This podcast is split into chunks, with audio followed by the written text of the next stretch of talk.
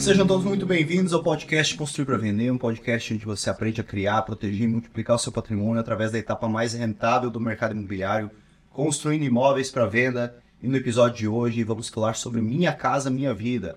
Esse programa que teve alterações há poucos meses atrás, metade em média, em meados de 2023, e que agora, com essas mudanças das regras, vamos entender se é viável construir imóveis para venda no segmento popular em 2024, 2025, enfim, nos próximos anos. Então, se você está pensando em ingressar na incorporação imobiliária, talvez essa seja a oportunidade que você estava esperando para começar com um investimento baixo de capital e até mesmo com pouquíssimos recursos próprios. Nós vamos mostrar aqui uma estratégia para você começar ali com uns 40 mil reais de caixa. 40, 45 mil reais você já consegue viabilizar empreendimentos pelo Minha Casa Minha Vida. Existem estratégias para isso e nós vamos falar hoje nesse episódio. Vai ser uma aula, tá? Então já se prepara aí, papel e caneta na mão, porque vai ser uma aula do começo ao fim. Teve uma galera lá atrás, né? 2008, 2010, talvez até 2012.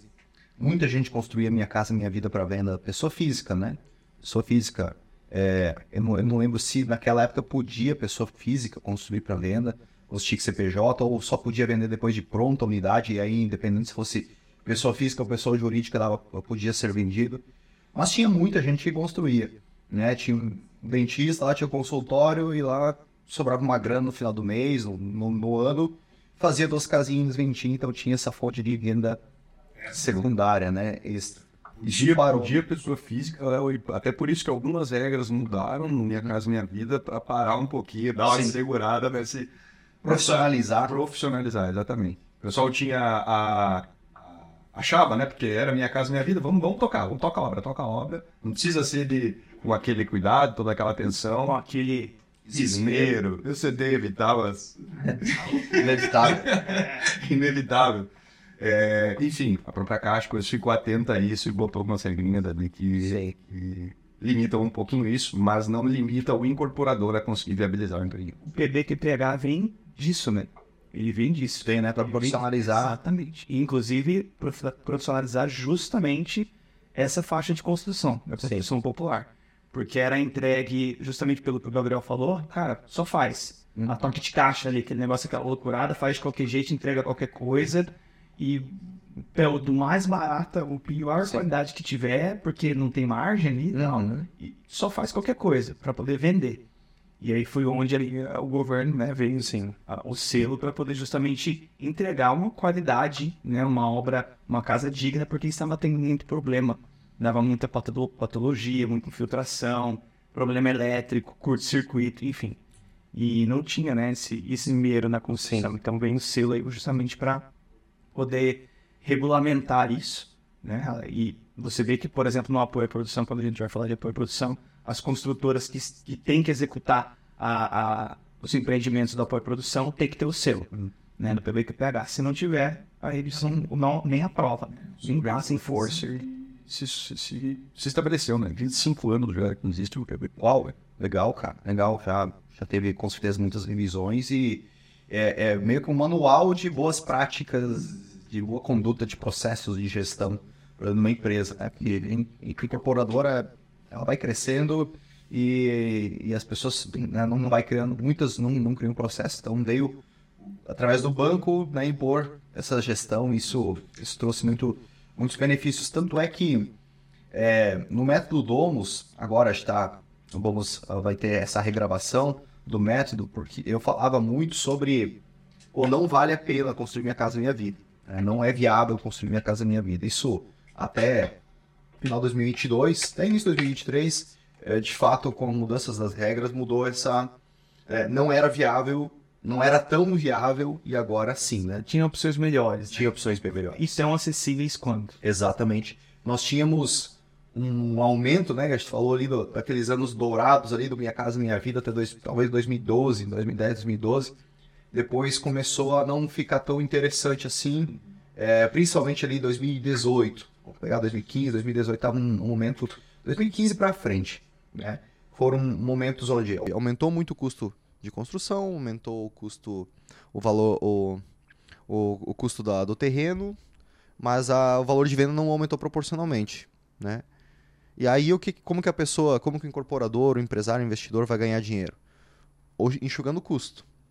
E geralmente não é na melhoria da gestão, Uhum. infelizmente. Né? Uhum. É reduzindo qualidade. E, Com poxa, certeza. isso daí é sacanagem, né?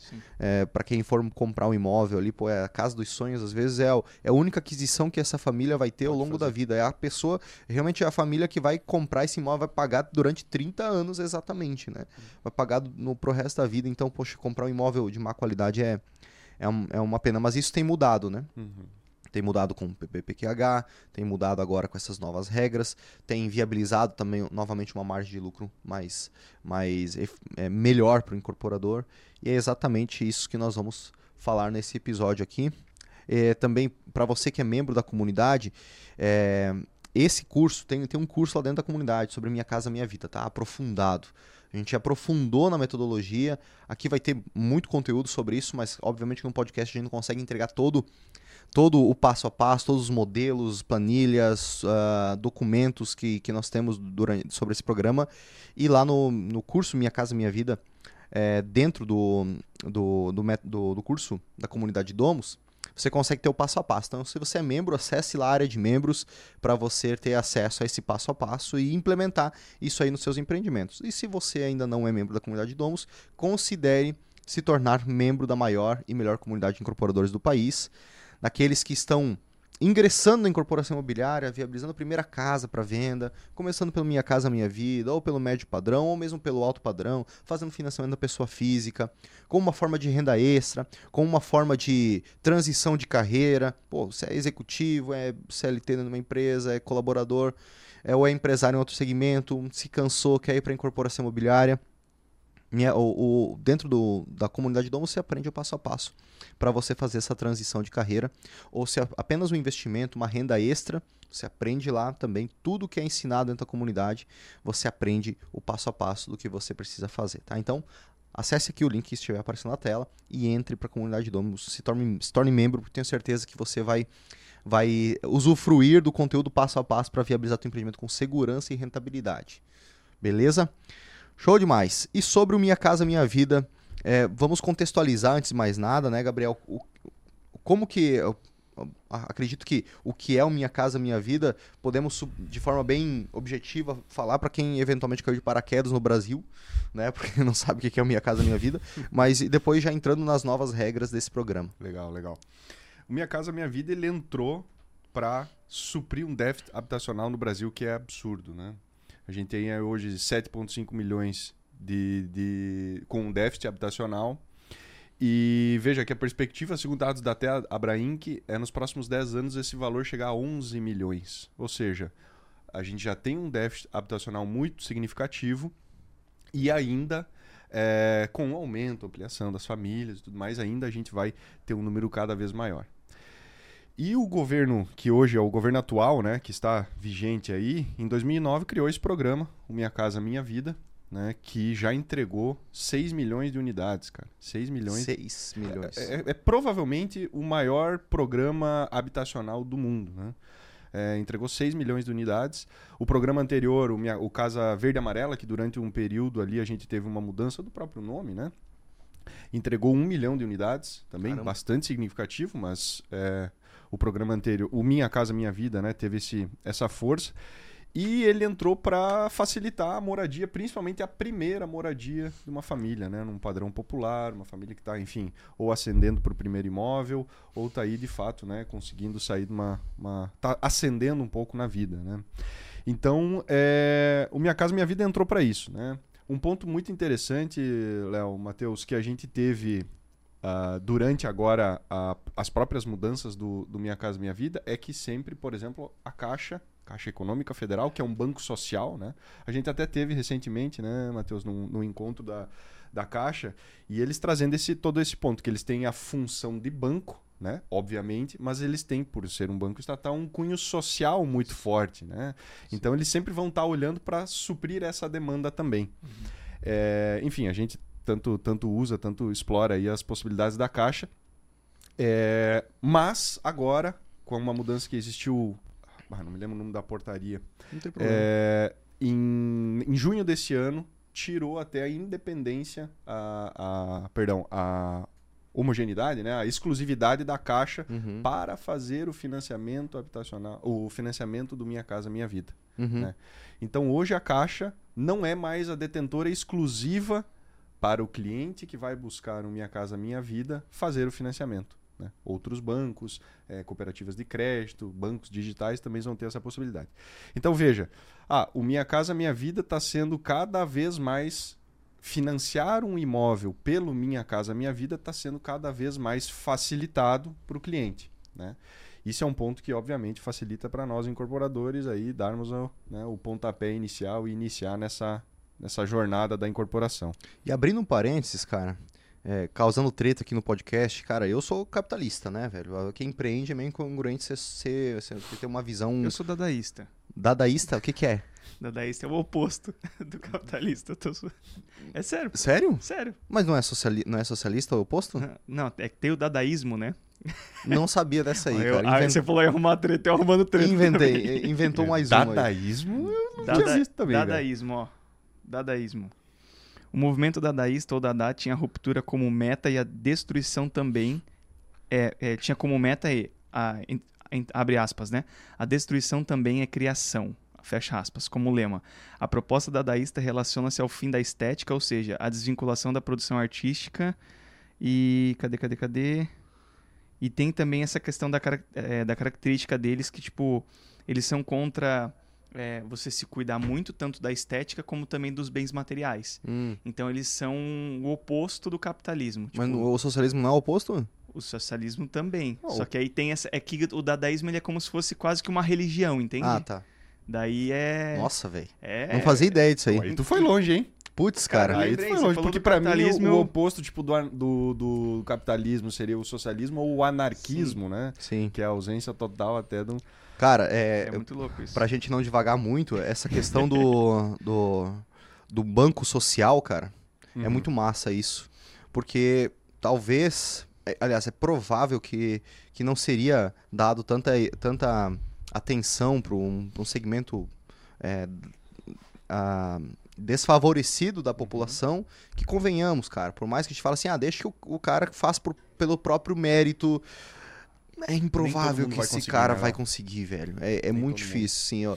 O ambiente que ele está, né? Se a gente tem um celular, se a gente tem um, um- um- uma roupa ah, sequinha, se a gente tá com ar condicionado, o cara está num nível que essa pessoa não está. Hum. E ela é improvável que vai conseguir por conta própria, pelos próprios méritos, conseguir por conta, sabe, juntar a grana para comprar um imóvel e, e- e ter um- uma, uma parcela teoricamente da grana de quem empreende, de quem gera impostos, é, sendo devolvida para essa classe, que esse é teoricamente esse é o objetivo, né? Uma distribuição de renda, pô, isso aí é muito bacana porque ah, vai fomentar com que essas pessoas ao menos tenham uma condição de moradia digna, né? Mas, ô Léo, ainda para nós capitalistas, pensando nesse, Sim. nesse espectro, né? É, Cara, o Minha Casa Minha Vida, segundo novamente dados da Abra Inc., ele gera de 2 a 5 milhões de empregos, cara, anuais. Também tem cunho social, né? E um impacto de 30 bilhões de reais por ano em tributos, cara. Sim. Então é, é assim, é uma injeção. O próprio Minha Casa Minha Vida, de 2009 até- até, 2000 e, até 2022, teve 110 bilhões de investimento, é, foram injetados, né? ou seja, facilitando, ali, girando na, na economia. Então, assim, pô, 2 milhões, 2 a 5 milhões de empregos, cara. Cara, é um É. baita negócio pro governo, Pro governo. né? É um baita negócio social, obviamente, Sim. mas um baita negócio pro governo também, porque ele tá fomentando esse mercado e tá tendo uma injeção direta de recursos na, na economia e geração de emprego, porque a gente tá falando 2 a 5 milhões de emprego, pô, mas cara, tem o vidraceiro lá no caixa prego que ele tá vendendo mais vidro, né? É.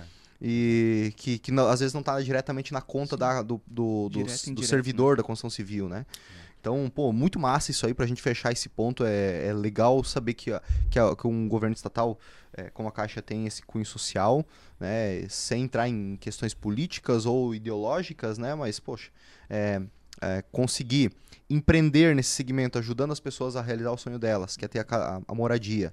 Ganhar dinheiro de Total. forma honesta com Total. isso, entregando um produto de qualidade e essa pessoa tendo acesso a um imóvel que às vezes vai ser o único que ela vai ter pro resto da vida, é, é massa pra caramba. É massa mesmo, cara, porque a, ampara os dois lados, né? Porque a Caixa, com o, com o papel social, ampara esse, vamos dizer, desamparado, Sim. né? Num, num padrão popular, mas ao mesmo tempo ela está liberando crédito para um apoio à produção, para um grande empresário captar esse recurso e utilizar e fazer a economia gerar. Então, muito massa, cara, Sim. muito massa mesmo. É, bem feitinho, a parada ah, Funciona, né? né? Funciona, né? Tomara que, tomara que, claro que tem tem furos ao longo do Uhum. caminho, infelizmente, né? Mas faz parte do, do rolê, né? Não dá pra não dá pra gente exigir muito mais do que isso. E quais foram as mudanças, principais mudanças nas regras do Minha Casa Minha Vida nesse nesse agora nessa transição para 2023?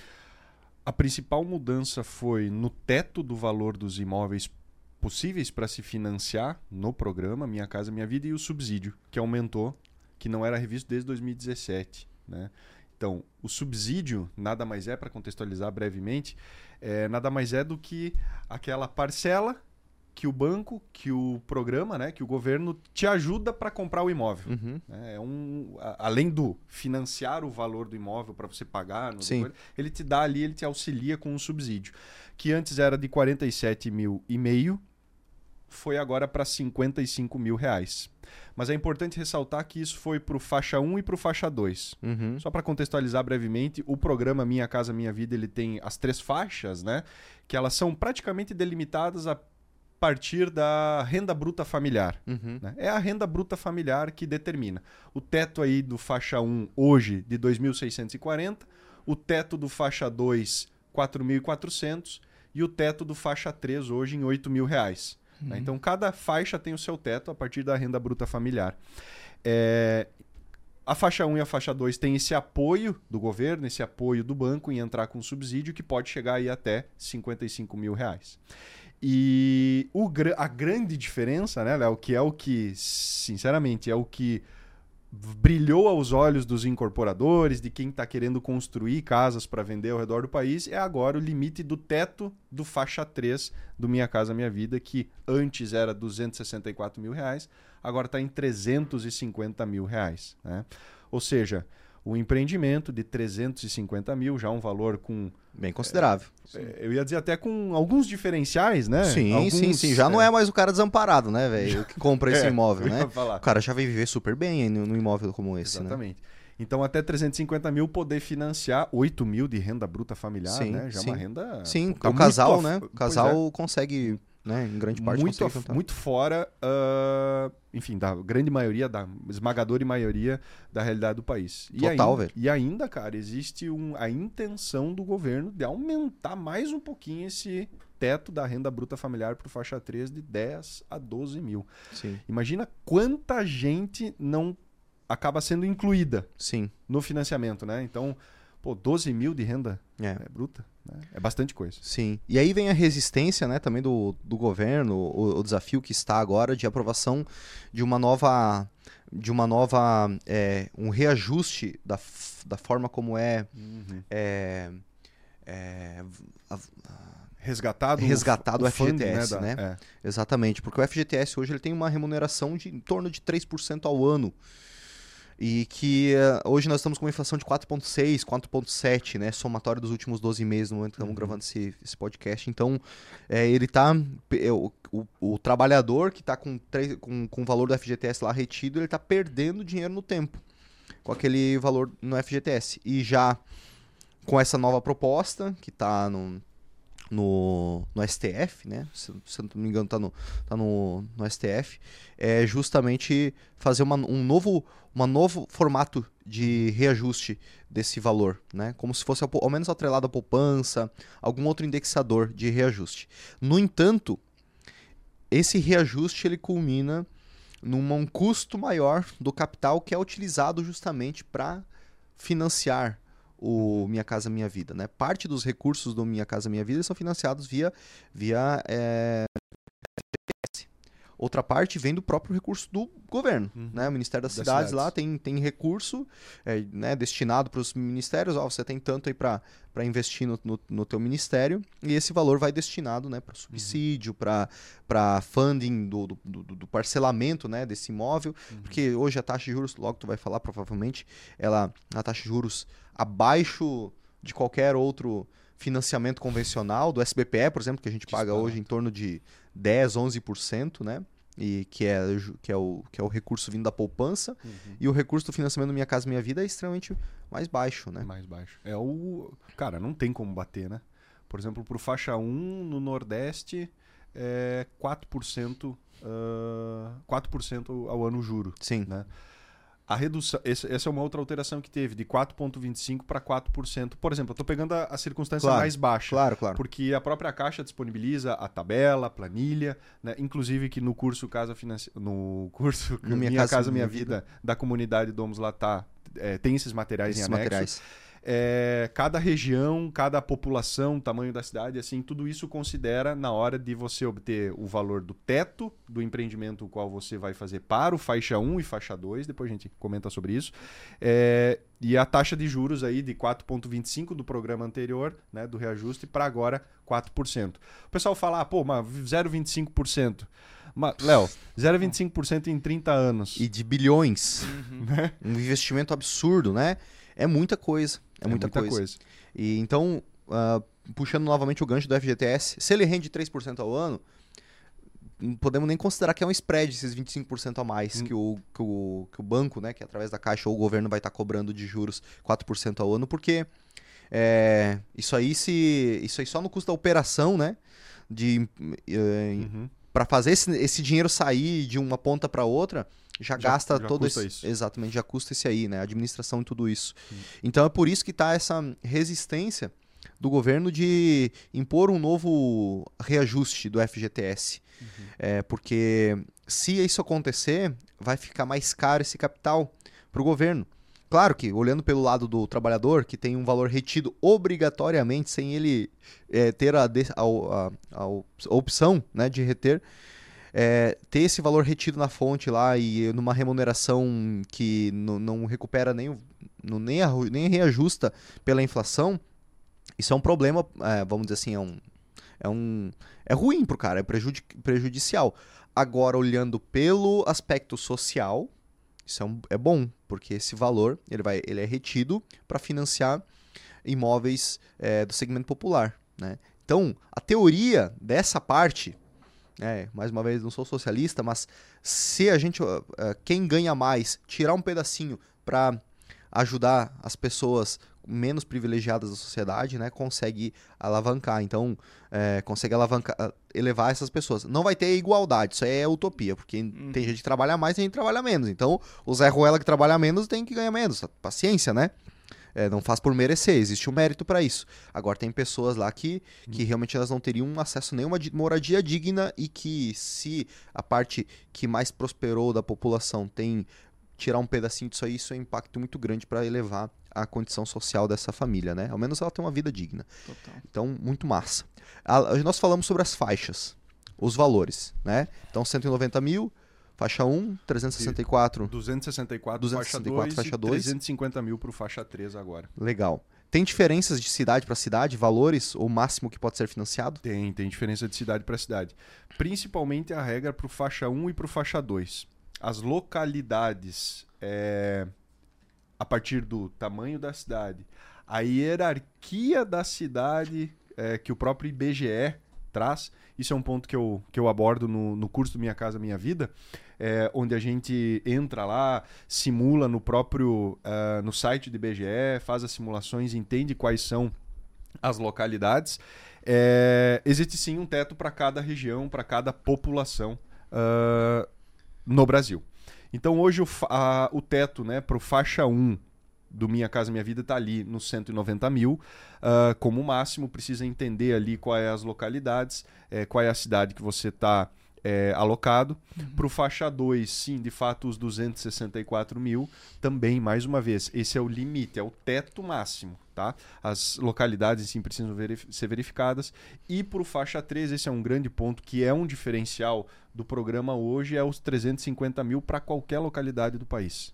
A questão de aumentar a renda bruta familiar para 8 mil, elevar o teto a 350 e poder ser em qualquer localidade do país, isso acho que é um dos principais pontos que favoreceram aí o incorporador, quem quer dar os passos agora na construção de casas para venda, é, dar os seus, o seu pontapé inicial. É, cara, é uma situação diferente, Aham, né? Eu acho que frente a tudo que já se viu, né, do Minha Casa Minha Vida, esse teto, esse valor, essa circunstância nova, nada mais do que eu sei que tem muita gente que vai olha assim e fala quando pensa em Minha Casa Minha Vida, né? Pensa num padrão de empreendimento, por exemplo, Sim. que é um- uma casinha do lado da outra, né? Feita numa escala absurda, né? Parede de concreto ou um empreendimento mais simples. A gente sabe, né, Léo, que pô, uma casa hoje de 350 mil, se tiver 60, 80, né? 75 metros quadrados, cara, um padrão de acabamento, assim, muito. Muito. Eu Muito acho bom. que esse foi a grande virada, principalmente para quem tá nos ouvindo e quer ingressar, porque quando a gente fala, é o que o Gabriel falou agora, Minha Casa Minha Vida, cara, automaticamente, se a gente tá falando de faixa 1 e faixa 2, o cara tem que ir pra escala. Total, velho. O Sim. cara é, obriga é obrigado a ir Correto. pra escala. Esse é o Correto. ponto. Então, pra pessoa que tá ouvindo e quer ingressar no mercado, ele não vai ingressar pela escala. Não.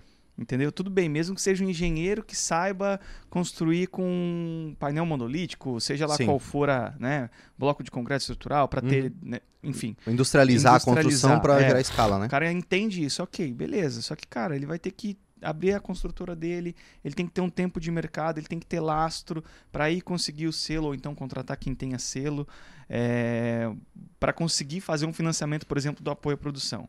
Exato. Entendeu? Ele não consegue, diferente agora dessa da- do novo aumento agora da faixa 3, ele pegar, escolher um terreno, um único terreno, comprar para fazer um unifamiliar e com a qualidade que dá de fazer agora, né? Que hoje a gente vê é, a mudança da arquitetura foi muito grande. Frente ao que a gente via, né? Sim. Que foi aquelas casinhas tudo. Era só aquela caixinha de fósforo com o telhadinho, Com o duas telhadinho. águas, né? E Cara, às vezes até meia água, né? Às vezes era só um, Não dá nem pra negar, porque o próprio símbolo do Minha Casa Minha Vida é esse, Pois cara. é, Uma cara. casinha, duas, duas Pois áreas, é. assim. E agora sim, a gente já consegue ver o Minha Casa Minha Vida. Tudo bem, pode até ter um. continuar um duas águas, às vezes até um três ali, que você cai uma p- Aham. pra trás, mas. É, cara, forro de gesso. Sim. Sabe, um porcelanatinho diferente, Total. uma porta já com uma qualidade melhor. É, o Gabriel até me mostrou um- esses dias um empreendimento com sanca de gesso, iluminaçãozinha bonita, bem Pô, que legal, a hein? cara. 350 mil. a 350 mil, exato. A 350 mil. Então fica, fica muito atrativo, né? Inclusive, acho que legal a gente depois trazer números também Sim. de um exemplo aí pro faixa 3. Cara, é exatamente isso que tu falou. Se o incorporador, né, ou seja, um construtor, um incorporador que está nos ouvindo, se ele for trabalhar, é, querer trabalhar com a faixa 1 e faixa 2, é escala, mas escala mesmo. Uhum. né?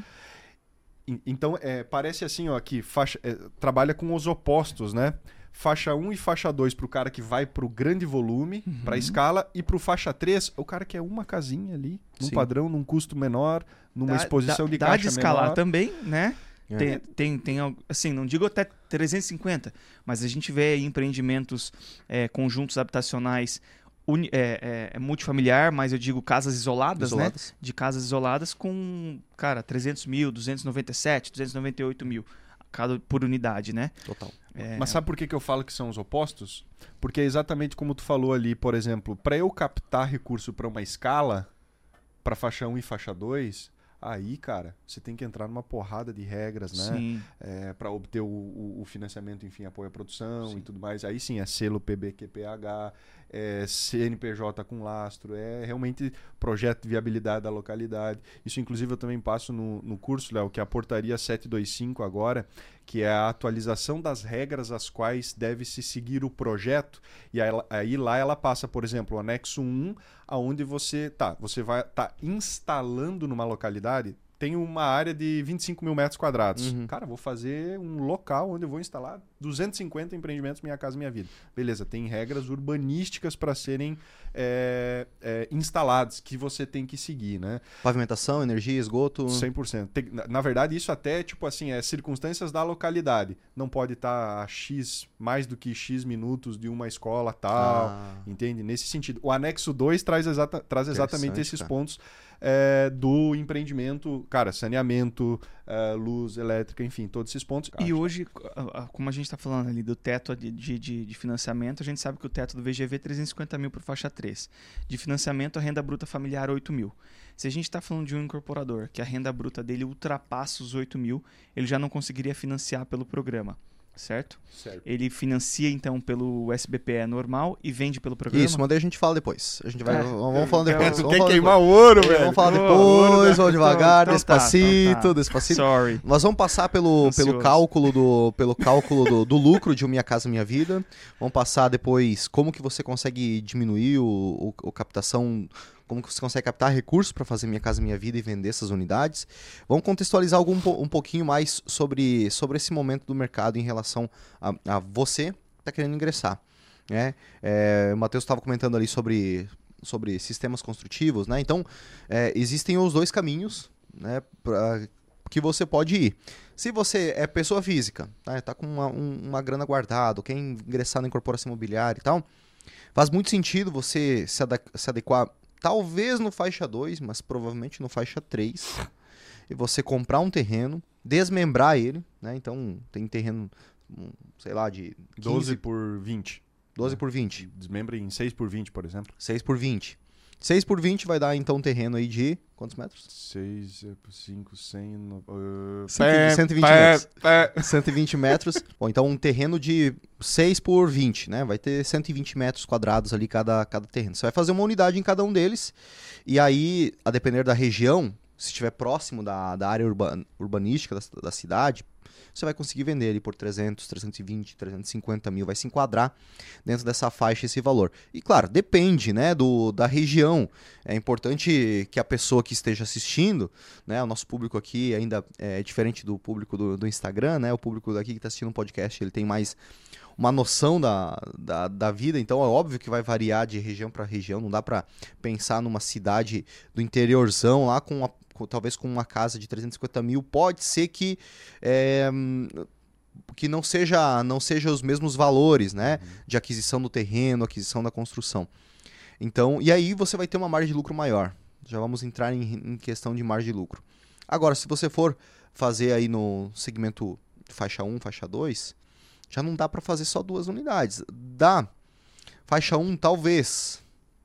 Talvez. ah, ah, faixa 2, talvez, mas faixa 1 é improvável. 190 mil. Por causa da, do custo da aquisição do terreno, o custo da, da unidade. Né, para você ainda ter uma margem de lucro saudável, é um pouco mais difícil. Né? É, até entrando um pouquinho sobre margem de lucro dessas três unidades, dessas três, três faixas, é, nós temos uma recomendação, né, sobre margem de lucro, assim, um- um- uma expectativa, né, Gabriel? Uhum, Você tem um, em relação à a, faixa 3, qual que é uma margem de lucro estimada, assim, o quanto que essa pessoa consegue lucrar? A faixa 3, no faixa 3, do, vender pelo faixa 3 eh, Uhum. do programa Minha Casa Minha Vida, eh, a gente tem casos ali de até de incorporadores espalhados aí, né, que manifestaram, né, Léo, que variaram ali da margem de lucro de, por exemplo, 15% até, eu tenho um caso, né, que apareceu de 26% 26%. na faixa 3. Importante salientar que margem de lucro líquida é o, o lucro líquido do empreendimento, descontando todos os impostos, comissão, tudo, É o que sobre sobrou, o né? faturamento. Uhum. Então, se, se teve 300, 300 mil reais foi a venda do imóvel e sobrou 60 mil reais, 60 sobre 300 vai dar 20%. É isso? 60 sobre 320%. Sim. 20%? 20%. Exatamente. Então é, é nessa, é essa proporção. Beleza. Quando você está falando da faixa 1, por ter, ter que construir em, em volume, em grande escala, essa margem naturalmente ela vai diminuir. Pela própria gestão da empresa, vai ser mais, mais parruda, pela própria custo de construção, tudo. Então a gente está falando uma margem entre 8% e 12%. E aí, se você for operar nessa faixa aí, fazendo duas casas, é, é arriscado, não é tão viável. Qualquer Não... retrabalho pode comer aí o dos, de- dos 8 vai para 5, Exatamente. muito rápido. É, exa- desanima mesmo, né? Exato. Exato. Então, 8% a 12% é bom. É bom. Se tu olhar para uma, uma grande escala, porque a gente está falando aqui de uma grande escala, não necessariamente uma, uma MRV, também, mas não só. A gente está falando de uma incorporadora já que faz aí 500, mil, duas mil unidades, né? E aí tem várias, não necessariamente em capital aberto. É, se você olhar para uma incorporadora dessa que fatura, que tem uma margem de lucro de 8 a 12% versus um mercado grande aí na sua região que tem uma margem de lucro de 3%, que é a margem, ou um posto de gasolina, né, uma rede de posto de gasolina que tem 2, 3% de margem de lucro, que é o valor que sobra do faturamento, logo você vê que é bom para um grande empresário, né? Utilizando tecnologia. Painel monolítico, blocos, Parede de concreto. parede de concreto, né? Então são outros outros sistemas construtivos que são utilizados para para fomentar. É uma é uma uma indústria. É uma indústria. O canteiro de obras torna uma indústria, né? De, de fabricação da casa, né? Não de construção em si. Cara, segundo a própria Abraim, que é a Associação Brasileira dos Incorporadores, né? A maioria das incorporadoras, que, enfim, que estão afiliadas, eles trabalham até na faixa 2. Até não na faixa 1. Um. Ah, As é? que estão ali. é, Olha só. São sócias, né? Sociais, Sim, por sim. exemplo. Ficam na faixa 2. Claro, no, no, no multifamiliar, né? Sim. No prédio, oferecendo o produto a o teto aí de du- 264. Interessante. Mas a maioria trabalha até no faixa 2. Provavelmente, né, Léo, porque consegue trabalhar com a escala e a um custo mais considerável, né? Fazer um produto melhor. Um produtinho melhor e poder fazer na escala e um produtinho melhor, Sim, né? com um produto melhor aí, Eu mantendo acho a- que o faixa 1 vai muito pra periferia mesmo, né? A gente começa a ver. Não sei se aqui tem CDHU. Que não tem. aqui em Balneário. O que, que é CDHU? Cara, era os conjuntos habitacionais Ah, lá de tá. São Paulo. a Ah, gente tá. chama CDHU lá. A gente Aí no chama- 2 se chama Coab. Isso, Coab. Coab. Conjunto tava habitacional. lembrar, Conjunto Ah, habitacional. então- Tava tentando lembrar. É, bom, só para antes então de a gente entrar no cálculo, de fato, quais são os benefícios dessa pessoa entrar construir para minha casa, minha vida? Você Hoje. consegue elencar? Vocês conseguem elencar? Ah, com certeza. Léo, ciclo rápido.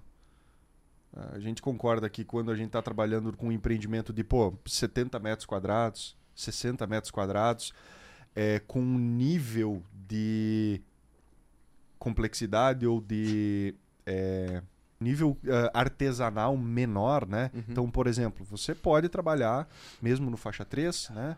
Com um empreendimento, por exemplo, a esquadria lá, você não vai lá mandar fazer na esquadria de alumínio ou de PVC, o cara vai lá e mede 100% da coisa, você consegue até muitas vezes comprar um produto que já é ofertado já no é mercado a um é tamanho, pronto. a um é. tamanho padrão, Isso. né?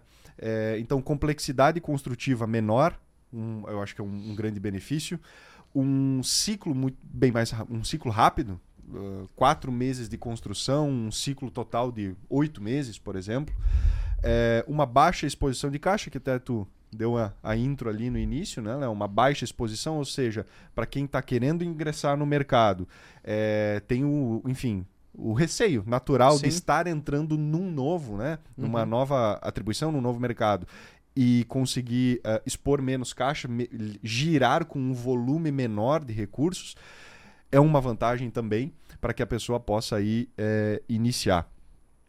Então, baixa exposição de caixa, um- uma complexidade da própria construção mais, eh, mais tranquila, Ciclo rápido. ciclo rápido, Eu tenho mais algumas também. manda bala. Mão de obra abundante. Quando a gente fala desse perfil de Uhum. empreendimento, a gente consegue, a não ser que a gente vá para alguma modalidade, por exemplo, ah, vou construir com isopor, Sim. por exemplo. É mais né? específico, né? Aí começa a especializar. Mas se a gente tá falando de alvenaria comum ali tudo mais, só tocar Uhum. ficha, mão de obra abundante é, e altíssima demanda. Sim, A gente tá falando da faixa Boa. de mercado que tem demanda. a maior Boa. demanda do mercado. boa. Total. Entendeu? Bom você entrar nesse ponto. é, que eu tinha, eu tinha esquecido disso aí, agora quero, quero voltar a esse ponto. Pro incorporador que está entrando, ele tem que analisar duas coisas é, principais para ele entender se, se, ah, se esse mercado é para ele ou não. Primeiro dela é a alta demanda, é, é- é ver se esse produto tem demanda. E cara, a gente tem um déficit habitacional. O Gabriel falou de 7,6 7,5 milhões. 7,5 milhões de famílias precisando desse imóvel. É muita gente, cara. Assim, ó, é, é, é mais é, gente é, precisando de imóvel Do que a gente conseguindo do que entregar. gente conseguindo construir. É. E aí tem um Zé Ruela que vem de vez em quando e fala assim: ah, mas a população do Brasil tá envelhecendo e o imóvel vai desvalorizar. Sim, sim. E o produtor de soja tá bem. bem tá bem, é, tipo, tá parando de produzir, porque vai envelhecer não vai daqui ter- 15 anos. A população vai envelhecer daqui 15 anos, então eu vou parar de trabalhar agora. É, um- é, é- é uma mentalidade, velho. Tipo assim, deixa o problema de amanhã pra amanhã, velho. Essas 7,5 milhões de pessoas, elas precisam de moradia. Entregue isso, resolva isso. Aí vai surgir outro problema que a gente não faz nem ideia. Basta cada dia o seu mal, né? Tá bom, Basta cara. cada dia a sua angústia, né? Exato. Ó, é a mesma coisa que o, que o, que o carro, né? Pô, o cara tinha cavalo, velho. Aí inventaram o carro. Pô, baita ev- evolução, mas só que gerou, agora gerou, tá gerando um problema. É, é, combus- ah, poluição. Gerou um problema. Daí agora, carro elétrico. Vai gerar um problema que a gente não faz nem ideia. A gente vai saber daqui a alguns anos. E daí vai gerar uma nova Aí eles vão disrupção fazer no o mercado. carro voador de... É, por nitrogênio. alguma coisa muito louca. Vai gerando outros problemas e, e, e, e vai tendo espaço para empreender de novo. Então, é uma visão muito míope de que, ah, não, daqui 15 anos a população é, vai estar vai tá invertendo a pirâmide, por isso eu vou parar de trabalhar agora e não vou construir. Então, Mas é desculpa, então, né? é desculpinha, velho. Tem que se esconder em algum lugar para ficar estagnado Só na vida, pode, né? cara. É, com certeza. É, então, ah, mas você que está assistindo, você que está ouvindo, você não é esse Zé Ruela, né? Então, o que, que você vai olhar? Alta demanda. Pô, tem gente precisando de imóvel, querendo comprar. Esse é, um, esse é um ponto que você vai ver por década, tá? Então não se preocupe com a década seguinte, tá? Tem muita coisa para rolar na nossa vida, muito do- das nossas preocupações não vão acontecer, muito das coisas que a gente tá querendo, provavelmente a gente não vai mais querer, vai mudar muita coisa, fique tranquilo. Segundo ponto, é funding. A gente tem que olhar se essa pessoa que tem alta demanda, ela vai ter recurso para construir, vai ter, aliás, recurso para Comprar. para comprar, para adquirir. Com o subsídio, subs- subsídio, é, subsídio, Ah, que é é depois do, depois do B, é, o som de S é, é dois S. É, não, é som de Z. É... Não Não, tá eu fui ligado? corrigido, eu fui corrigido no YouTube. Eu falei Ah, subsídio, foi? aí veio, veio a galera, ao invés de parabéns pelo conteúdo muito bom, não, é, só vem corrigir o erro de português. Porque não tem mais nada pra Caramba, falar. Não tem o que Como, aprender, como né? é que é então? né? Eu falava subsídio, né? Não, é subsídio. Não, mas tu, não, não, mas tu, Subsídio. tu- tu você tem licença poética. É, você pode. Você pode. Você é diferenciado em carta branca pra isso. É, se você tem subsídio, é, tem uma entrada flexível, né? Você consegue ter também flexibilidade na, na, na entrada. As incorporadoras, elas têm pô, parcela entrada, né? Então os 10% ali é, do, do valor que, que, a- que o banco não financia, dá para parcelar direto. Então não há necessidade de ter uma exposição inicial para essa família. O funding, né? Que vem do governo. Então o dinheiro o vem do governo, vem da população. Então esse funding é, ele, ele existe. Eterno. Exatamente. Tá né? É só comer um pouquinho mais de imposto que vai ter dinheiro de novo e, é, e esse é o rolê do Brasil. Vamos lidar com isso e vamos dançar conforme a música. Não vamos se espernear por causa disso. Tem a questão do FGTS, que isso pode ser um ponto. Por quê? Se vai aumentar muito o financiamento, pode ser que né, é, haja um equilíbrio futuro assim, um, né, entre quanto recurso o governo tem para disponibilizar versus o quanto ele consegue arrecadar para disponibilizar mais.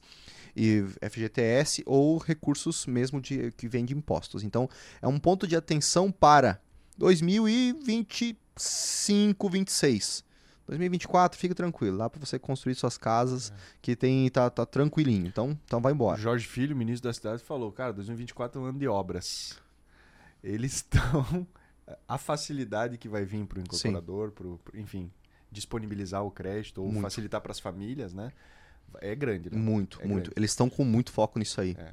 Eu Isso. tive no evento da Abrainc lá em São Paulo, né, onde ele falou exatamente sobre esse tema, cara. Eles estão muito tá, tá muito claro no pauta de governo, Hum. né, que é isso aí que eles têm que que dar E a prioridade. própria construção civil, né? Enfim, a- e a Caixa também estão em cima do Banco Central e tudo mais, né? Para, Uhum. enfim, é, disponibilizar esses, esses recursos, facilitar isso também, porque, é, como a gente estava falando, cara, não se trata de uma questão de governo, direita, esquerda, se É, apoia, nós- se não apoia. Exato, nós não estamos entrando nesse mérito, é importante deixar Se- claro. Se existe a oportunidade ali, né? Que querendo ou não vai gerar até um bem social, porque você está contribuindo para diminuir esse Sim. déficit, né? E ainda pô, podendo ganhar com isso, cara, né? É, é um momento muito, muito, muito valioso, muito Sim. importante. É, exatamente. Exatamente. Então, alta demanda, recursos para quem for construir esse para quem for Comprar. adquirir esse imóvel, né? Então, esses são os principais pontos que você tem que analisar. E o terceiro ponto é, é o, é o teu recurso próprio, né? Se você vai conseguir funding ou se você vai fazer com recursos próprios. O Gabriel comentou um ponto interessante: baixa exposição de caixa. A gente vai falar logo na sequência como que você tira menos recursos. Lembra que eu falei lá no, no, na chamada do podcast? 40, 50 mil reais você faz. Pois bem, mesmo que for o valor total da unidade, 180, 200 mil reais, o custo da unidade entre terreno e construção, ainda é uma baixa exposição de caixa. Né? A nossa, nosso público que, que nos acompanha utiliza isso para dar de entrada um financiamento uma casa de alto padrão, por exemplo. Cara, 200 mil reais, uma parcela da população consegue é, expor esse recurso. E mesmo, e mesmo se for ter que construir a, a, unidade toda com recursos próprios, ainda assim é uma exposição de caixa baixa, dado o segmento que se está atuando. Né? Não, além de que agora com a, com a mudança recente agora da caixa, é, ao invés, por exemplo, se o cara tem 280 mil, 250 mil que seja, para poder comprar o terreno e construir, cara, não. Compra dois terrenos quita certinho, escritura eles e aí faz dois financiamentos de construção em terreno próprio. Boa. Entendeu? Alavanca que daí vai conseguir praticamente 100% do custo da construção, fazendo duas unidades de uma vez, ao invés de pegar esse valor, fazer comprar um terreno e fazer uma casa, já faz duas. Porque tá agora veia hum... dele, o caixa forte tá na tá, veia, tá, né? né? Tá, né? Coisa linda. O cara tá, tipo, só pensa nisso, né, velho? Top, vamos, velho. Vamos, vamos estressar mais isso aí. Vamos estressar mais isso aí. Ele tá, ele tá querendo ir pro final do podcast, vê só, né? As, a, a, a, di, a diminuição da exposição de caixa nós vamos falar depois. Para segurar mais, segurar mais o, o nosso, o nosso ouvinte. Né? O melhor fica pro finalzinho aqui. Claro. A gente tem, tem essa estratégia que o Matheus já falou, que ele entrega lá no Caixa Forte. Vamos reforçar aqui. É, é, mas então, só para só consolidar esse tema, você, olhando para esses três aspectos, você tem previsibilidade para empreender para os próximos anos. Né? O uhum. Gabriel falou do ciclo rápido. Pô, é oito meses, cara, você já consegue ver a cor do dinheiro lá na frente, né? Compra o terreno, constrói e vende. Oito meses, que seja dez meses, que seja né? doze meses. Você já consegue ver o negócio girando. Depois você toma a decisão se continua, se não continua, se valeu a pena, se não valeu a pena. É rápido. E do chão não vai passar. Né? O investimento que você teve versus o valor de venda, ele vai ter um ágio de 30, 40, eventualmente 50% de markup, né? Mas em torno de 40% aí sobre uh, uh, acima do custo entre terreno e construção. Uhum. E já entrando nesse ponto, vamos fazer uma conta juntos aqui? Vamos. E sem largar o emprego, né, Léo? E sem largar o emprego. E sem parar Entendeu? com a sua Obra com baixa padaria. É. Exatamente, com o seu negócio, com, com a, a, o seu trabalho. Esse aqui é, um, é uma renda extra. Né? Nós falamos muito isso na comunidade, enquanto o Gabriel vai, vai esquentando os motores, os cálculos matemáticos para calcular ali. Né? É importante você entender a nossa metodologia. O que, que a gente ensina no método Domus? Nós ensinamos fundamento de mercado, a gente não ensina macete. Né? E o fundamento do mercado da, é, é você ingressar para a incorporação imobiliária por ser rentável, por ser segura, como uma forma de investimento de renda extra de uma, um, um novo negócio, tá? Você começa dessa maneira. Então a gente ensina isso. Você pode sair cantando pneu, já saindo fazendo prédio? Pode. Pode fazer uma casa de alto padrão de 5 milhões? Pode. Recomendamos? Não. Não é o caminho que a gente recomenda para você. A gente recomenda que você sinta o mercado primeiro, que você construa seja no médio padrão, pode ser até no alto padrão também. Nós temos vários mentorados nossos que, que já entram para a mentoria alavanca para fazer casa de 5 milhões, 6 milhões, 7 milhões. Tudo bem. Mas o que a gente recomenda é que você sinta a, o, o, a temperatura do rio com um pezinho antes de colocar os dois pés no, no rio. Porque vai que você sente lá e você não encontra o fundo com um pé. Não coloque os dois, você vai, você vai se afogar. Então, primeiro, vai fazer duas unidades, Minha Casa Minha Vida, ou vai fazer uma unidade médio padrão, 500 mil, com recursos próprios, com financiamento. Sentiu, fez o ciclo, escala. E o método Domus, ele traz um, um, uma, uma estratégia de você abrir a pessoa jurídica, de você é, abrir sua incorporadora desde o começo e você fazer um, um, um, imóvel pela sua pessoa jurídica, trazendo parceiros investidores que essa é um, isso você não depende de banco, você não depende de nada, você depende de você, de você prospectar pessoas. E o principal benefício não é o lucro disso, é a construção de um lastro, a construção de um histórico. Se você tem o objetivo de criar uma empresa, de criar um negócio, de se tornar um incorporador imobiliário, de não apenas ser um investidor dentro do segmento de incorporação. Porque você tem o caminho inicial de fazer uma, duas casas na pessoa física, sossegadito, uma casa financiada para venda, uma por vez, para ter uma renda extra, ter lá seus 200 mil de lucro ano ou mais, dependendo do, do valor do imóvel. Mas você tem o caminho de ir para a incorporação é, para escalar, para fazer edifícios, para fazer condomínio de casas, para fazer várias unidades simultâneas. E o melhor caminho é você vai sentir essa dificuldade, daqui cinco anos, quando você for só fazendo na pessoa física, na pessoa física, na pessoa física, na pessoa física, e quando chegar cinco anos depois, quiser fazer ali um financiamento na PJ, né, um apoio à produção, um plano empresário, ou captar recursos via fundo de investimento, se alavancar, e você não tem uma marca, você não tem um, um, CNPJ com histórico, você não tem lastro no banco, você não tem um PBPQH, você não tem uma, uma, um relacionamento com investidores. Lá, cinco anos depois, você vai sentir isso. Então, o que a gente ensina no, no método é justamente um fundamento. Não somente um macete. Ah, dá para construir uma casa. Beleza, isso você aprende. Mas a gente ensina você como se posicionar como incorporador para daqui cinco anos você tá bem.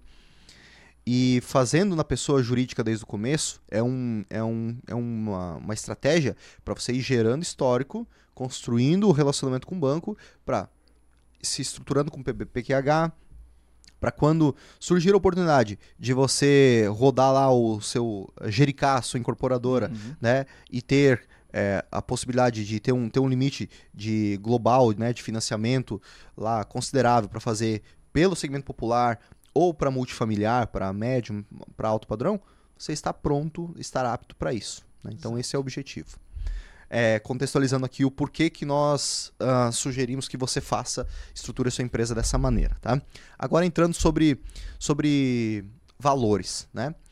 Vamos supor aí que você vai fazer uma, um, uma casa na faixa 2 ou na faixa 3. Um, vamos dar um exemplo aí, Gabriel, para que a gente possa chegar num, em números. Vamos para um da faixa 2, então. Faixa 2. É para não ficar nessa. Eu tava trabalhando os números aqui, arredondando Boa. eles. É, para a gente pegar um empreendimento que vai ser vendido ali por 250 mil. Né? Para se enquadrar aí num, num padrão popular um pouco maior, a gente nem vai trabalhar aí com a questão dos 350, o teto do faixa 3 um custo, um valor de venda desse empreendimento de 250 mil, trabalhando com um custo de construção ali, Léo, de 120 mil e um terreno de 60, ou seja, um custo global de 180 mil. 180. Tá. Padrãozito, tá. né? Uhum. A gente consegue entender e buscar esse, essa, uhum. esse padrão aí Vamos pelo, entrar um pouquinho país. mais. Esse terreno, então, ele custa 60 mil reais. 60 mil reais. Só que a gente está falando de um lote de 120 mil que a gente desmembra em dois. Pode ser. Geralmente ser. é isso, né? Isso, pode ser. Geralmente... Consegue... Porque daí, ah, porque tem gente que vai pensar, né? Pô, eu não consigo aqui um lote de 60 mil aqui na minha cidade. Em cidades menores, eu tenho mentorado mesmo, na Pleno.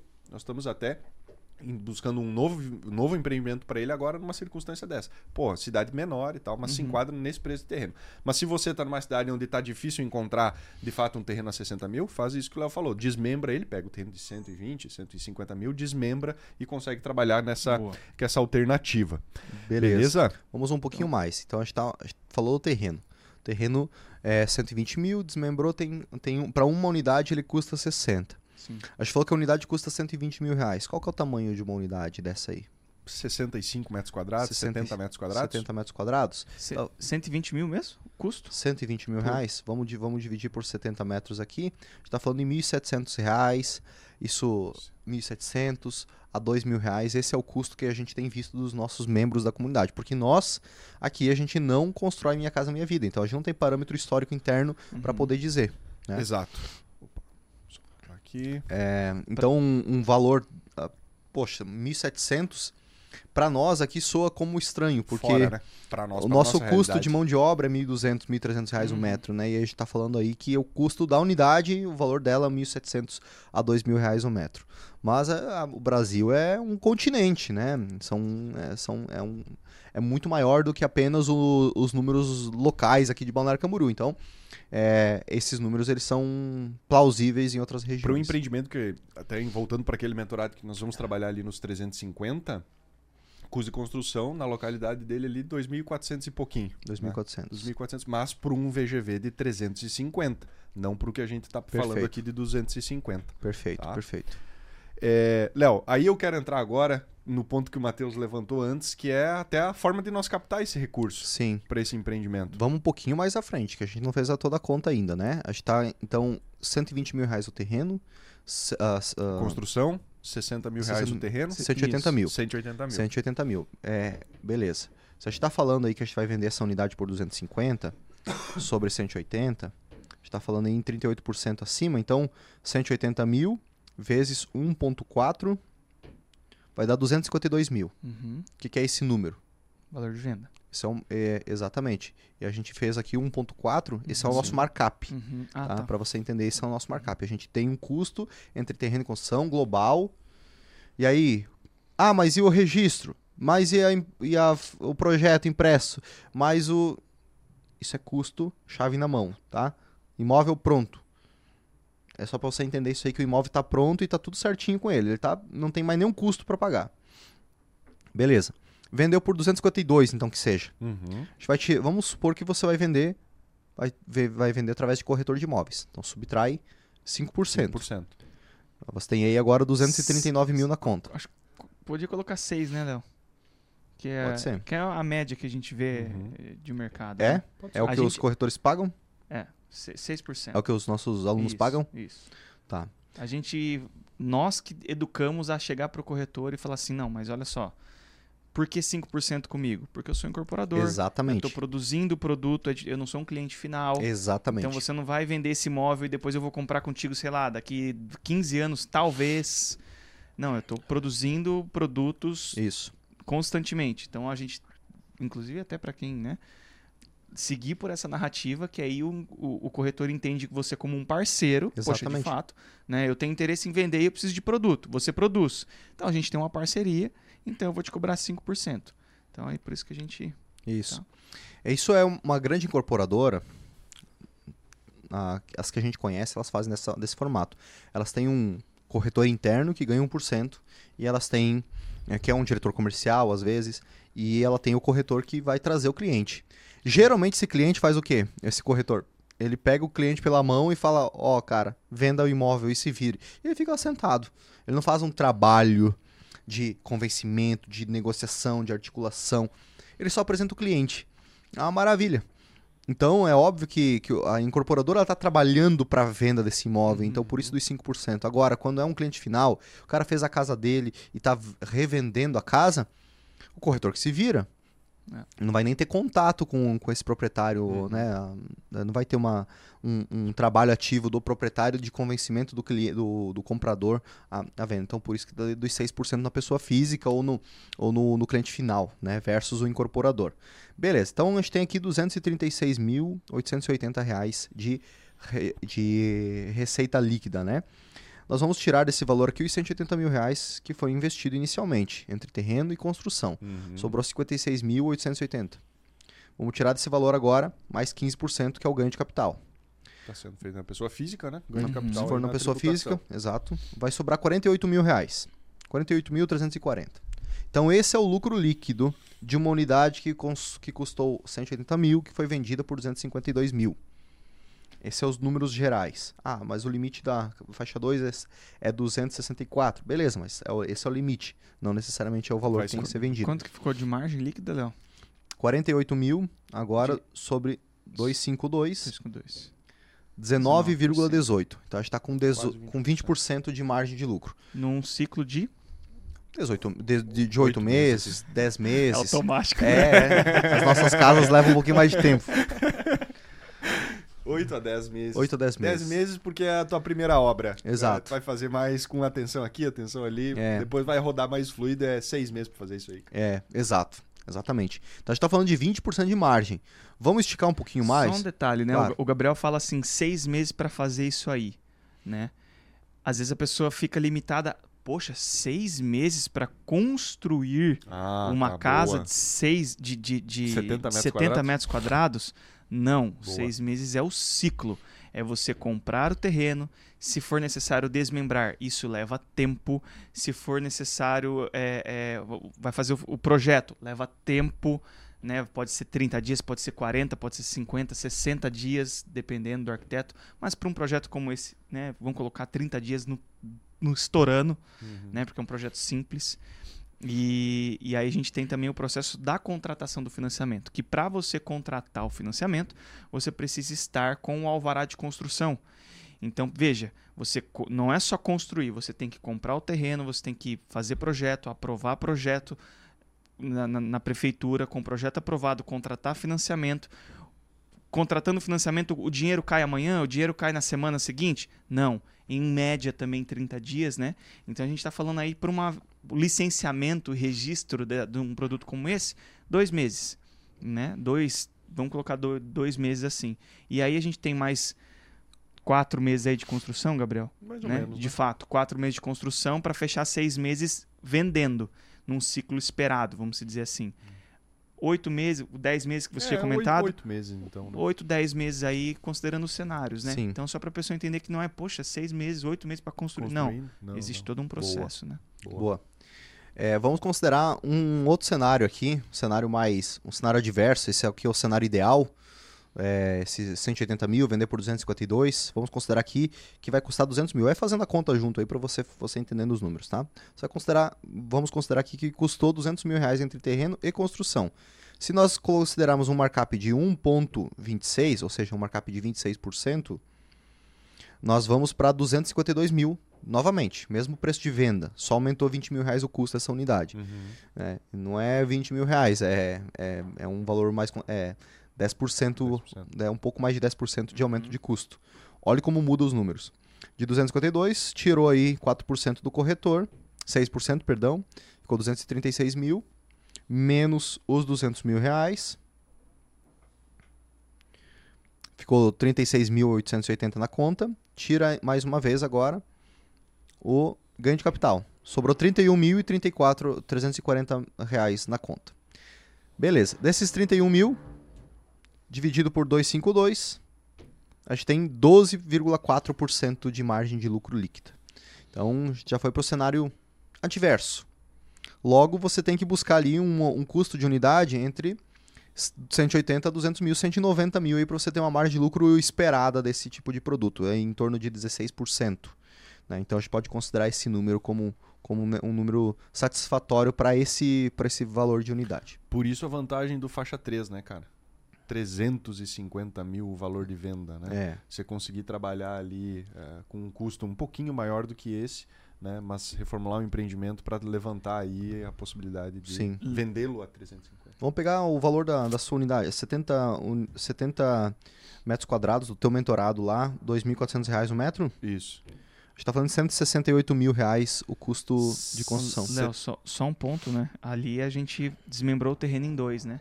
Então, É, mas Essa os 60 do terreno, 180 é de um empreendimento. isso, de um, de um empreendimento. Eu digo, se a pessoa fosse fazer dois, Certo. né? Dois aquisição de terreno e construção, aí é, é importante falar também, né?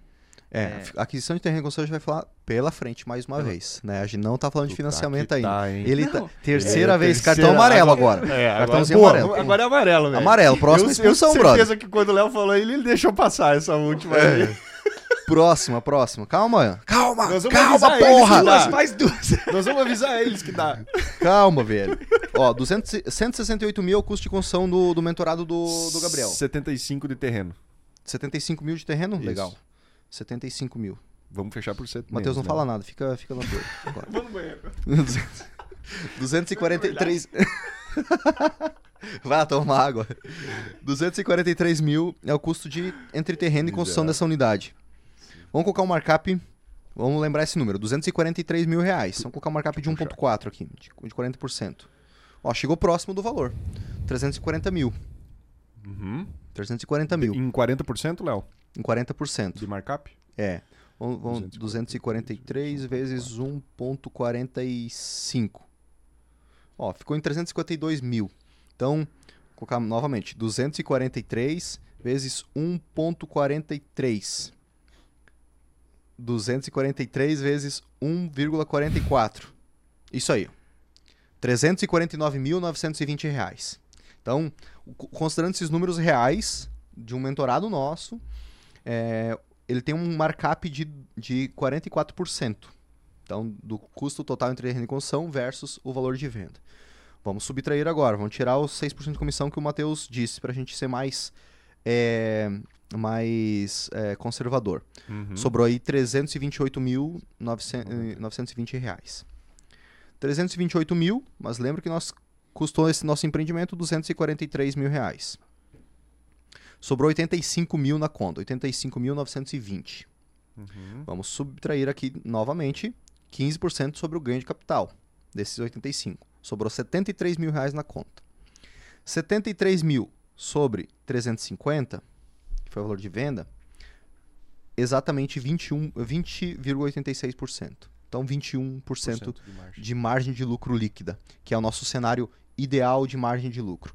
Então a gente falou aí numa margem, né, no cenário adverso de 10%, no cenário esperado 15 e no cenário ideal 20%. Isso é margem de lucro líquida, que é o lucro líquido, o resultado do lucro líquido sobre o valor de venda da sua unidade.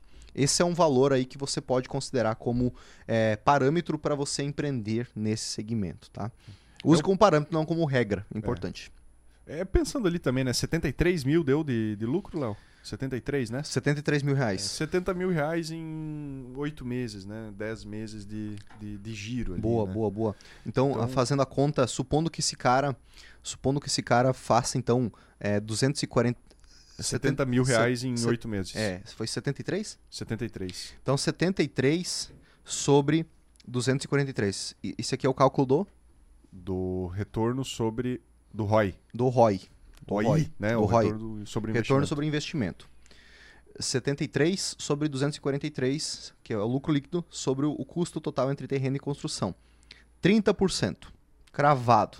30,04. Lá na quarta, terceira casa. Exatamente. 30% de lucro líquido, 30% de retorno sobre o investimento em 10 meses. lá. 10 meses. 10 meses. Considerando que taxa de juros, taxa básica de juros, vai baixar em 2024 para vai chegar talvez até no final do ano em 9%, meu amigo, você que estava aí fazendo projeções de viver o resto da vida, da vida sua de dividendos, de 1% ao mês, de esquece, de tempos em tempos isso acontece, tá? Mas isso não é uma regra de mercado. Você vai ter que voltar a trabalhar. Porque se aquele, se tu tem um, um milhão lá na conta, aqui você faria 300 mil em menos de um ano. Você faria, então, é, 30% dentro de, de 10 meses. Isso dá um, talvez 33, 36% ao ano. Né? Se pegar uma projeção Uhum. de ano, 33% ao ano. 36% ao ano. Trabalhando. Versus 9, 10% líquido, porque, claro, você vai ter 12%, você olha lá para a tua renda fixa, 12% ao ano. Beleza, né? IOF, IRPF, né? Tem imposto de renda, tudo. Vai desidratando esse teu, esse teu ganho de fato, né? O que você vai sobrar no... Você está tendo, então, três vezes, mais de três vezes de retorno a mais que você teria na renda fixa. Num você, você não trabalharia. No outro você está investindo seus esforços, tomando risco de mercado, mas tendo um lucro bem superior, né? Então, uma multiplicação de patrimônio muito eficiente. E, Matheus, tem alguma forma desse nosso Voltei, voltei, voltei. aqui, desse ó. nosso telespectador, do, do nosso aluno, do nosso, do nosso ouvinte. Como é que será que ele pode captar recursos É, isso? como que ele. Será que tem algum jeito de ele construir para vender com poucos recursos próprios? Tirar menos dinheiro do bolso? Tem, Tem? tem, cara. Então conta pra Sério, nós. velho? Então fala. Não segure pra você, Matheus. Compartilhe. Conhecimento tem que ser compartilhado, cara. Você fica aí segurando pra você. Poxa, fala aí, fala aí, conta pra nós. Eu tô conversando com muito investidor, né, cara? Eu acho que eu tô. Tá louco. Seguinte. Pasmem. Dá de fazer sem recurso próprio, cara. 100? Sem também. Claro. Então me conta essa aí, porque essa eu não conheço. Dá de fazer sem. Poxa.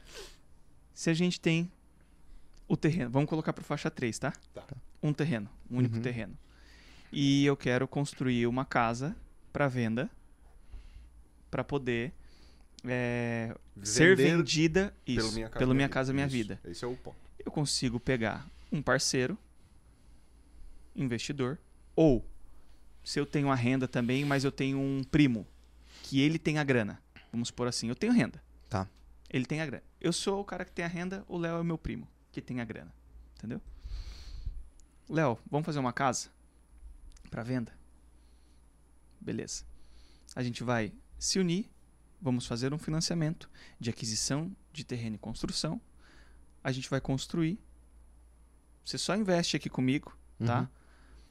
A gente vai construir e vender. Quando vender, a gente faz uma divisão de lucros. Ou seja, vendemos lá por 350 mil a casa. Nessa conta que vocês fizeram agora, a metade do lucro que eu tava no meu pit stop, a metade do lucro, ou Dos 80, 70 20. dos 73 mil ali vai pra. 73 mil deu? Deu lucro líquido, Pois é. isso. 73 mil. Como eu estou entrando com comprovação de renda e você está entrando com dinheiro, concorda que eu estou no risco também? Eu tô a, a comprovação, o meu CPF tá lá, Sim. eu tô no Travado. risco também, travado. Então a gente pode até colocar uma. E eu que vou executar, vou fazer toda a gestão, Sim. você não vai se envolver, você só vai fazer o Pix, Uhum. certo? Então a gente consegue fazer aí, ajustar a margem aí, quem sabe um 70-30, um 60-40, entendeu? Para que fique, obviamente, atrativo para você também. E, ou seja, eu consegui viabilizar, vou ter aí dos 70 mil, eu vou ter 45, 50 mil, né? Para mim, ou que seja 40 mil, vou ter 40 mil, você fica com o restante ali e eu não tirei nenhum real do meu bolso. Muito bom.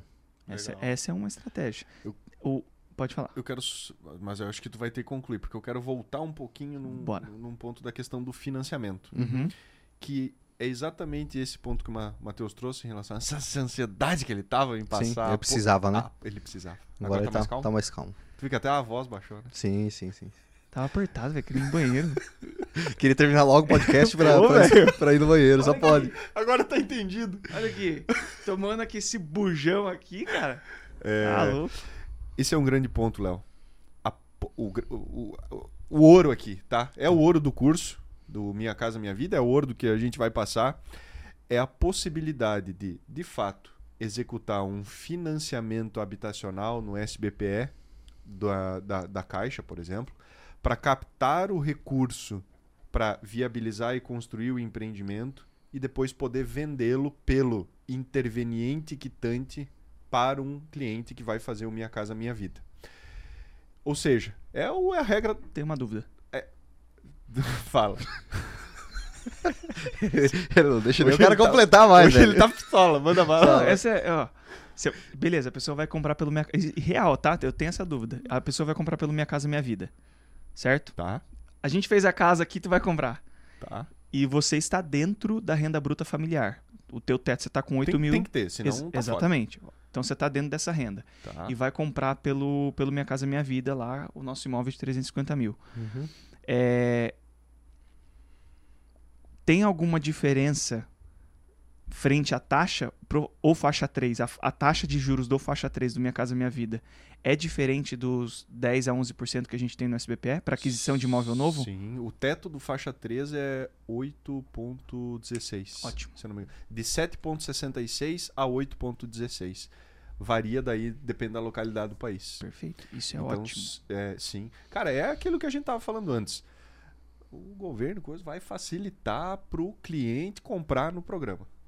E a gente pode tem a oportunidade de oferecer esse produto. Total. Então, é, você, por exemplo, captando aí com, vamos colocar o quê, Matheus? 8 a 10 mil reais de renda, consegue um crédito do que? 190, 200 mil reais com SBPE? 10 mil reais de comprovação? 200 mil reais de crédito, mais ou menos, para conseguir menos isso, isso. né? 200 É, com essa comprovação, né, você consegue viabilizar esse crédito suficiente para cobrir 80 ou um pouco mais até da exposição do custo desse empreendimento, de forma que aí você consegue vender pelo interveniente quitante, que nada mais é, para quem está fora do contexto aqui, aquela possibilidade de o financiamento que o cliente está fazendo entrar para cobrir e quitar o seu financiamento que você fez para captar o recurso. Então são dois financiamentos que eh, acontecem ali na jogada. O financiamento que o cliente está fazendo para adquirir o seu imóvel e esse financiamento vai ser utilizado para quitar o financiamento que você fez para construir esse imóvel. Então a gente conhece, utiliza isso, né, de SBPE para SBPE, né, Uhum. valores eh, Sim. mais significativos. Mas essa, esse cruzamento de um financiamento, de um recurso advindo do FGTS, né, advindo do Minha Casa Minha Vida, entrar para quitar o financiamento que você está pegando para o SBPE. Esse é um ponto que, com o Matheus trazendo a estratégia de um caixa forte, todo mundo aqui concorda que é mais possível, né? Obter um parceiro que tem uma. Dois parceiros que tem uma renda aí de 5 mil reais cada um, né? Ou um parceiro com uma renda de 10 mil, mais fácil do que a gente encontrar hoje um parceiro com 100, 150 mil reais de comprovação de renda, né? Então, possibilita, tu vê que fica mais palpável para as pessoas conseguirem dar esse, Total. Esse, esse primeiro passo. Esse primeiro ah, é empreendimento. 30 mil, 35 mil num ciclo de oito meses que eu vou obter só. Ah, mas o Léo lá é. Né, se, é, Os empreendimentos de alto padrão dele, sim, cara. Mas é com. Tá tudo com certo, um, velho. Um outro. Uma Importante é outra fazer. jogada, uma outra realidade. Sim. Agora, para dar o passo inicial, Uhum. entender como é que vai ser, qual a etapa que, que nem o Matheus falou, pô, aprovar projeto, lançar o Vará, eh, dar entrada no financiamento com o Alvará, viver essa jogada, Uhum. né, viver esse ciclo, é uma possibilidade muito bacana. E com o interveniente quitante, dá para ter, eu não vou dizer garantia, mas como o Léo falou, tem demanda? Sim, Cara, pro padrão popular tem e sempre vai Sim, ter. vai a própria Abraim que já falou, os próximos 10 anos vai aumentar. sim. Para até 11 milhões de de- no déficit habitacional. Tá louco. Então, assim, demanda vai ter. Né? O, o- as circunstâncias para esse cliente vão estar facilitadas. É nós ofertarmos esse produto para essa, pra essa E população. tem a modalidade também a do, do parceiro, né? Tipo, se o parceiro tem um recurso, é, 120 mil lá para comprar um terreno que iria desmembrar, poxa, compra o terreno, né? Se o parceiro tem a renda ou se eu tenho a Uhum. renda junto, eu entro comprando ali o terreno sem expor, mas o parceiro paga os 120 mil, mas ambos estando na matrícula, entende? Então, importantíssimo, cara. É uma Muito sac- muito uma sacada excelente para quem já quer arrancar com duas, né? Outros bancos tinham essa, já essa jogada, né? Agora. É, isso para construção em terreno próprio, tá, pessoal? Por isso que eu tô falando, ao invés de pegar lá o recurso, fazer aquisição de terreno e construção e dar entrada no terreno e o restante do recurso ir colocando Uhum. durante a obra, né, Léo? É, para fechar a PLS ali, que inclusive, bom, não vou entrar em detalhe disso, Exato. mas é, Bom, para a gente consolidar essa informação, então, em números, que, que dá para fazer financiamento via SBPE para poder vender o imóvel pelo Minha Casa financiamento do Minha Casa Minha Uhum. Vida. Essa mesma unidade que custa a 180 mil reais, Uhum. a gente está falando aqui de financiar 80% do custo entre o terreno e a construção. Uhum. Então vamos é, multiplicar aqui por 0,2, que vai ser o valor que vai tirar do bolso, de fato. Dos 180 mil, você vai tirar 20%, que é 36 mil reais. uhum, Então vai financiar 144 mil. 144 mil financiados, o custo desses juros dentro de 10 meses, dentro de 8 meses, vai ser em torno de é, 6%. Não vai passar muito disso dentro desse período, tá? 6% de juros sobre esse valor. Então, vezes 006. Claro, a gente não vou entrar em mérito aqui de calcular todo o número para você. É, para você. dá uns 9, 9,5. Isso. Né? É, De ju- 6%. 9 mil, né? É uns 9 mil, né? e seis. Isso, Isso. 9 mil. Então, 36 mil vai No- para 44 mil reais, 40 45 mil Isso, reais de 45. 45 mil reais de exposição de caixa, né? Uhum. Dessa unidade. Para ter lá um lucro de. Nós falamos. 70 e... Não, da, é, o Ah, 70 da- e poucos outro era exemplo? do, do, do segmento, da faixa 3. Ah, tá. Nós estávamos É. em 45 mil de lucro. 45 mil de lucro. Isso. Então você vai ter uma exposição de 44 para ter um lucro de 45. 100%. E aí, é, exatamente, é importante deixar claro também para as pessoas. Lucro é calculado depois de subtrair o valor que você investiu. Se saiu 44 mil da sua conta e depois você teve um lucro de 45 mil, é 45 mil subtraídos já o, o valor que você investiu inicialmente. O valor que você investiu, os juros do financiamento, o, o, o financiamento em si, os impostos, a corretagem, tudo pagou todo mundo, se pagou, pagou o investimento inicial e ainda sobrou de lucro líquido na sua conta 45 mil. Então é 100%, como o Gabriel disse, de retorno sobre o, o patrimônio líquido, que foi o dinheiro que saiu da sua conta. Só um adendo, Léo. Isso gera confusão, tá? É, às vezes quando eu falo isso pra alguma pessoa, a pessoa fica tipo, tá, mas eu coloquei 44 e me sobrou na minha conta 44. E como que é 100%? Era pra ser 80 e pouco, 90. Gente, quando o Léo tá falando de subtrair, quando pegar o valor da venda da casa lá, os 250 mil, Uhum. e subtrair o custo global do empreendimento, dentro desse custo global do, do empreendimento está o 40 mil que você investiu. Exato. Então, e- esse 40 mil volta para você, mais acrescido dos outros 40 mil. tá? Exatamente. Então, Muito bom. Fique claro isso. Foi bom tu reforçar, ainda bem. É, e- Ele só repetiu o que eu falei. não, cara, bem. não, não, mas, ó, ô, vai por mim, vai ele não por tomou o remedinho hoje. Não, é vai- possível. eu tomei iogurte Vini. hoje. Dá, o, dá um, Não, cara. um negocinho pra ele. Pô, pior que. Eu, eu tive que... Sem brincadeira, eu tive que explicar dessa forma. Você não quer explicar a tua versão também, Gabriel? Você quer? Depois, é, agora vai vir uma, uma informação relevante. Pô, eu, eu quero que, diferente, não, né, eu quero que o pessoal depois comente aí, porque eu tô falando pra você, cara. Isso dá confusão. Não. Eu vou explicar. Por isso que o Léo levou a- esclarecimento, velho. Pois é, mas a pessoa chega a perguntar. Eu falo uma vez, ela pergunta mais três. Sim. Porque não entra, parece que não Não, entra é na verdade, cabeça. é verdade. Bom, Não, entendeu? se você não, caso você não entendeu, você volta um pouco, uns 5 minutos atrás, que você vai ouvir mais duas vezes a mesma explicação, tá? Uma versão do Léo, uma versão do Matheus, e você decide qual que você gosta mais, tá? Ah, mas muito bem. Espero que você tenha gostado desse podcast, entendido qual que é o lucro de Minha Casa Minha Vida, que é viável você viabilizar empreendimentos em 2024, 2025, nesse segmento, que, segundo o Matheus, dá para tirar poucos recursos do bolso, que, segundo o Matheus também, o lucro, ele é subtraído do investimento inicial, tá? Importante salientar mais uma vez para você. E, e que você tem todo o passo a passo do Minha Casa Minha Vida dentro da comunidade Domos. Então, se você é membro da comunidade Domos, acessa lá e assista esse curso que o Gabriel preparou com muito Lecionado. esmero, tá? Com detalhe, no passo a passo, na régua.